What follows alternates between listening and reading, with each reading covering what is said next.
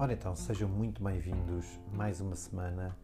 neste caso ao oitavo episódio do podcast da Cadeira de Baloiço. Esta semana, eh, continuando aqui o nosso tema da, da mudança, eu queria-vos falar aqui, eh, ou neste caso mais eh, alarmar para a presença de os sujeitinhos que vão aparecendo às vezes na nossa mente, que são os sabotadores. Ora bem, eu ouvi falar nisto num, nos áudios incríveis do Tiago Feder, que é, que é um coach uh, lá na Academia Lendária da, da B-Coach, que eu sou membro. Um, mas não vou desenvolver este tema assim muito a fundo, até porque o podcast não é esse o intuito, mas sim falar um pouco sobre alguns temas que me, me tinham perguntado e, e, esclarecer algumas opiniões e como foi para mim fazer uma série de mudanças na minha vida e, e com esses relatos tentar ajudar, inspirar e até motivar algumas pessoas a também fazerem as suas mudanças na sua vida. Uh, sobre estes sabotadores, queria, queria vos contar duas histórias uh, que ilustram, acho que melhor, um, estes sabotadores. Ora bem, eu comecei a correr mais seriamente mais ou menos há, há seis anos e atualmente faço parte de uma equipa da Monsanto Running Team, que me orgulho muito. Um, e, e, comecei por correr uma provazinha de 10 km e hoje no meu currículo já conto com uma prova de 100 km eh, e não conto com duas eh, porque desisti de uma. Na primeira prova de 100 km que eu concluí com, com êxito dentro do tempo, eh, do tempo limite, eu estava com uma preparação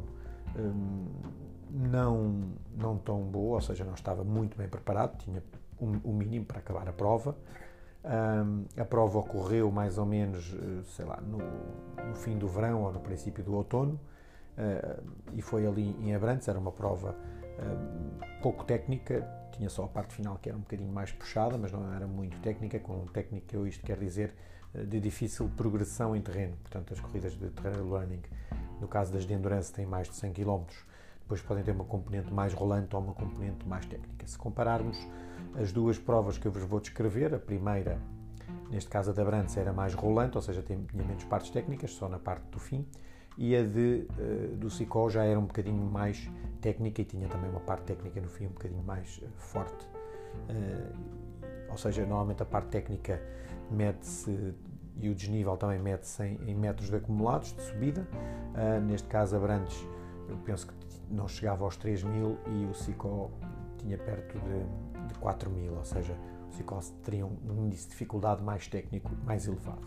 Um, na, primeira, na primeira, eu tive a felicidade de fazer, neste caso em Abrantes, com o meu colega, com o Rafael Monteiro, uh, e o Rafa, como é muito novo, como tem, na altura eu penso que ele tinha 19 anos, a sua categoria de participação no campeonato de Endurance Trail Running era de Júnior, onde havia uh, pouquíssimos uh, colegas de corrida a, competir com ele da idade dele, ou seja, ele já tinha ganho uma dessas provas uh, e precisava de ganhar esta segunda para ser campeão nacional de trail running, neste caso na categoria Endurance, que é mais de 100 km. Um, nós uh, começámos a prova aos dois, a progressão não era muito rápida, tanto porque nem um nem outro tinham treino para fazer uma progressão muito rápida. Nós fizemos, penso eu, que sensivelmente quase o dobro do que o primeiro classificado, portanto já podem ver que a gente não ia muito, muito depressa, mas a, a nossa ideia dos dois, o nosso objetivo era só terminar, no caso do Rafael, terminar à frente dessa outra pessoa. Uh, ou se ela não, não participasse ou, ou desistisse, ele só tinha que finalizar duas provas para ser campeão da categoria dele. Portanto, a minha missão era terminar dentro do tempo estipulado, para ser a minha primeira prova de 100 km, e a segunda era acompanhar o Rafael a fazer o mesmo. Mais ou menos as adversidades foram chegando a meio da prova, como é normais para uma distância deste calibre, que era totalmente desconhecida para mim, a máxima que eu tinha feito era de 55 km, uh, penso que também ali no, no Sicó. Um, no Sicó não, o Sicó é da segunda prova, peço desculpa. O que é que acontece? Uh, Abrantes também já tinha feito a prova de 50 e era muito rolante. Uh, o que é que acontece? Eu, nessa prova, houve muitas adversidades, mas em nenhuma altura eu pensei uh, em desistir. Isto porque levava, levava na minha mente terminar e levar o Rafa a terminar, ou seja, a minha missão era terminar dentro do tempo previsto, mas também que o Rafa terminasse. Então eu tinha uma missão, eu tinha um propósito, eu tinha algo eh, tinha o meu porquê bem definido, era algo que era maior que eu. Uh, só se fosse impedido fisicamente é que eu não ia conseguir fazer isto, ou seja, eu ia levar o Rafa até à meta dentro do tempo previsto para ele ser campeão. Era a minha vitória era que o Rafa fosse campeão nacional e que cruzasse a meta dentro do tempo previsto para ser campeão nacional. Era isso que eu me tinha proposto a fazer na minha mente, não era um objetivo declarado nem assumido, mas era isso. Na segunda prova de 100 km, que eu também queria fazer eh, do Cicói que me inscrevi, o Rafa foi comigo, mas foi fazer a prova mais curta, portanto foi fazer no dia a seguir e então deixou-me na meta à meia-noite, partimos do Cicó. As condições climatéricas eram menos favoráveis, eu tinha tido também não o treino suficiente e durante a semana ocorreram algumas peripécias que fizeram com que eu não descansasse o suficiente durante a semana eh, e esse, todos esses fatores começaram desde cedo a entrar na minha cabeça. Quando parti, eh, o meu objetivo era acabar um, eh, ehm, e também tinha os familiares à minha espera na meta para, para me irem buscar, pois eles estavam ali numa terra perto, na terra da minha avó, uh, na Portela de Tentugal, à minha espera para,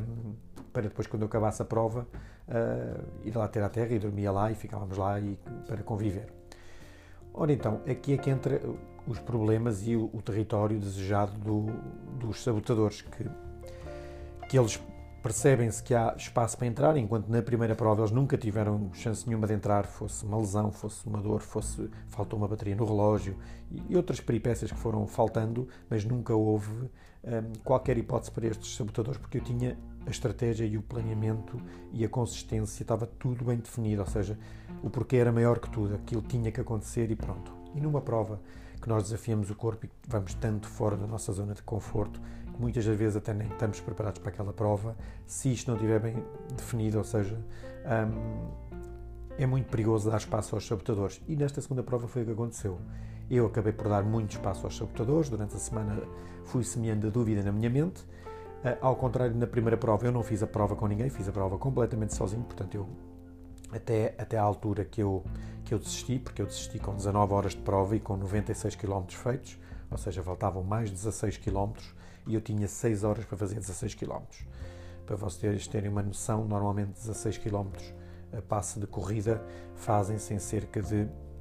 no meu ritmo atual, faz em pouco mais do que duas horas, mesmo que seja um terreno bastante difícil. Eu tinha 16 km para fazer e faltavam-me 6 para o tempo de final da prova, ou seja, para que eu não me permitissem progredir mais em prova. Portanto, eu tinha mais que tempo suficiente, eu não estava magoado, embora a minha cabeça me tivesse dito que eu tinha, estava a contrair uma lesão, e, e ali a partir de uma certa altura, eu penso que seja a partir dos 90 minutos, começam a aparecer os sabotadores. A perguntarem-me porque é que tens que te sacrificar até ao fim, tens a tua família à espera, não vais jantar com eles, vais chegar, já estão todos a dormir, não vais ganhar nada com isto, não vais ser primeiro. Uh, ou seja, todas as desculpas e tudo o que eu vi, todas as coisas começaram uh, a contribuir para que eu, que eu pudesse desistir. Até chegar à pergunta final que foi: o que é que acontece se tu desistires? Acontece alguma coisa de mal? Qual é o problema? Qual é a vergonha? E aí é, que é o ponto que eu costumo chamar de não retorno. Uh, e, e, esta analogia que eu vos queria falar com, com a vida real é um bocadinho isso. Quando nós queremos efetuar uma mudança, se não tivermos bem definido uh, o porquê é que estamos a fazer essa mudança, uh, uma convicção forte, uma visualização do, do, do, resultado final, se for, por exemplo, um, um projeto como eu fiz também, tirar um curso de vinhos, que também tive que estudar muito, se eu não tivesse a visualizar eu a receber o diploma, eu a receber o meu PIN, eu a receber a minha classificação final boa, a ficar orgulhoso por isso, sempre, muitas das vezes eu tinha relaxado nos estudos um, e, tinha, e tinha tido uma nota muito pior, ou inclusive eu podia até ter chumbado. Um, seja então um, num plano alimentar, numa conquista do, no trabalho ou em qualquer coisa, se nós não tivermos esse porquê bem definido, nós vamos dar lugar a esses tais sabotadores que nos vêm pôr em causa tudo. Um, e eles aparecem, como costuma aparecer nos filmes, uh, o anjo bom e o anjo mau. Uh, neste caso, os sabotadores são um anjinho mau que estão sempre a dizer e eles superam o anjo bom. Ou seja, se nós não tivermos um anjo bom muito forte a dizer-nos a glória que vamos ter uh, em alcançar aquele objetivo, por exemplo, se, se imaginem que a gente não podemos comer doces ou carboidratos ou isto, se a gente for cedendo, também já falámos aqui que falhar um dia também não é o fim do mundo, mas se nós cedermos à tentação de qualquer coisa que a gente tenha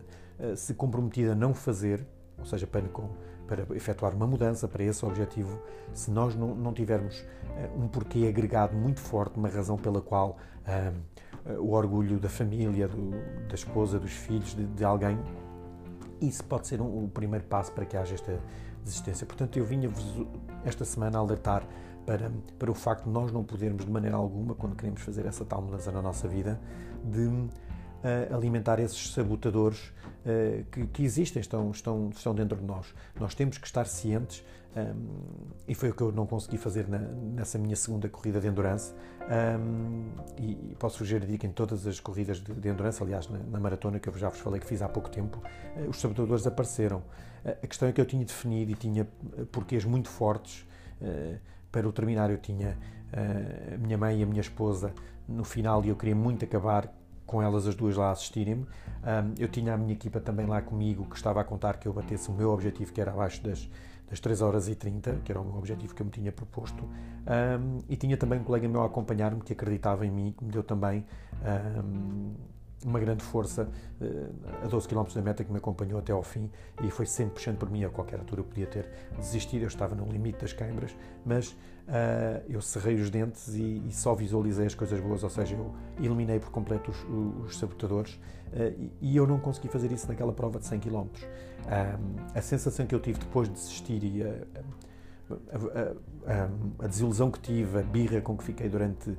semanas ou até meses por causa dessa desistência vão ser um grande canalizador para mim para da próxima vez que os sabotadores aparecerem eu dizer não, eu não vou sentir aquele sabor da, da derrota, da, da, desistência porque eu não estava uh, minimamente uh, afetado para ter que desistir. Eu desisti porque eu cedi aos sabotadores, eu desisti porque foi mais confortável para mim e isso serviu-me de lição, de lição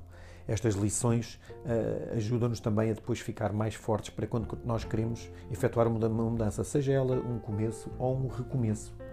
Portanto, um, uh, eh, não há problema nenhum em a gente falhar, em a gente uh, cair e levantar-se, desde que a gente se consiga levantar mais vezes do que que caímos. ao contrário do que muita gente pensa, eu tenho muitas recaídas, seja no que for, de alguns objetivos que quero fazer Uh, nos meus truques para, para conseguir tanta mudança é que eu depois volto cada vez mais forte, cada vez tenho uma recaída, cada vez que furo algum dos meus planos, eu volto mais forte. Uh, eu vou buscar forças, eu vou buscar motivações, a, lá está, aos livros, aos vídeos, às, aos filmes, às músicas e eu procuro a minha inspiração. Eu, eu, eu, eu semeio-a e depois vou tentando sempre uh, colher os frutos dessa motivação para dar continuidade ao meu processo de mudança que é constante. A mudança na nossa vida é sempre constante, nada é fixo. Se nós não crescermos, conforme também já falámos, nós acabamos por morrer. Portanto, estejam atentos aos vossos sabotadores, pois eles estão dentro de nós, estão gravados na nossa, estão construídos para nos proteger e para nos dar uh, conforto, para nos proteger uh, de, do desconforto do dia a dia, portanto. Um, uh, eh, mas sem entrarmos nessa zona então de desconforto, nós nunca vamos crescer nem, nem efetuar as mudanças que tanto queremos fazer na nossa vida. Portanto, deixo-vos então aqui para refletirem este tema dos, dos, sabotadores e do porquê. A gente pode falar do porquê, no, talvez no próximo vídeo, falarmos aqui do, eh, do porquê, uh, que são fundamentais para, para que a gente consiga manter-nos focados então na nossa mudança. Muito obrigado por estarem desse lado. É sempre um prazer estar aqui com vocês e até para a semana.